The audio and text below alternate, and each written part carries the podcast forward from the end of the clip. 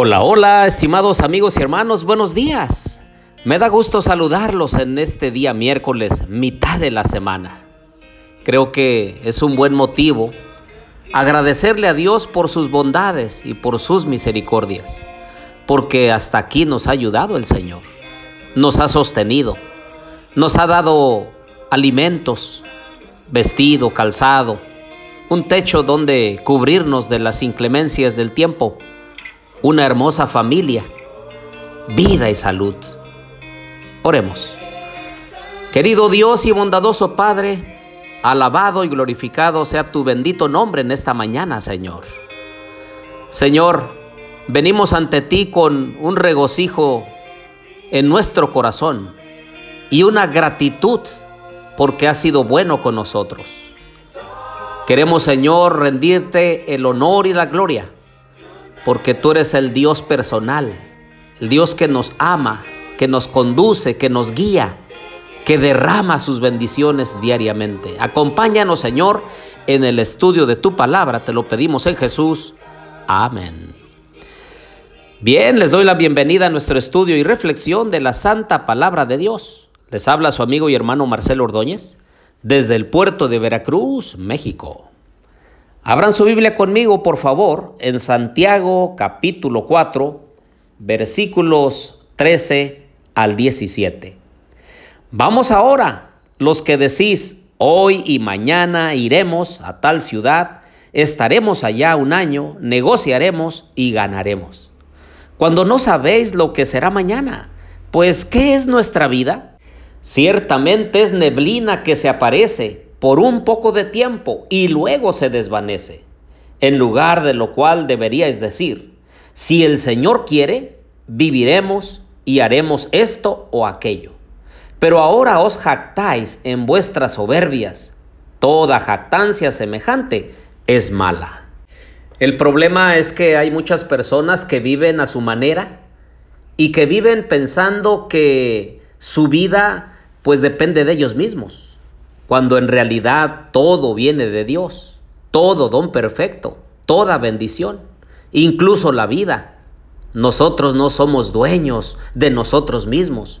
No podemos asegurar que el día de mañana vamos a amanecer y vamos a hacer y va a ir. No, porque la vida viene de Dios. Esto me hace recordar una historia que leí. Cruzando el desierto, un viajero vio a un árabe sentado al pie de una palmera. A poca distancia reposaban sus caballos, pesadamente cargados con objetos de valor. Aproximóse muy preocupado. ¿Puedo ayudaros en algo? Ay, respondió el árabe con tristeza, estoy muy afligido porque acabo de perder la más preciosa de las joyas. ¿Qué joya era esa? preguntó el viajero. Era una joya, le respondió su interlocutor como no volverá a hacerse otra. Estaba tallada en un pedazo de piedra de la vida y había sido hecha en el taller del tiempo. Adornábanla veinticuatro brillantes, alrededor de los cuales se agrupaban sesenta más pequeños. Ya veis cómo tengo razón al decir que joya igual no podrá producirse jamás.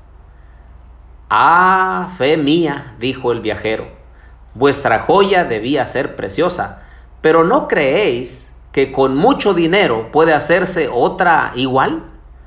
La joya perdida, respondió el árabe, volviendo a quedar pensativo, era un día, y un día que se pierde no vuelve a encontrarse jamás. De manera que este texto del apóstol Santiago nos enseña dos cosas.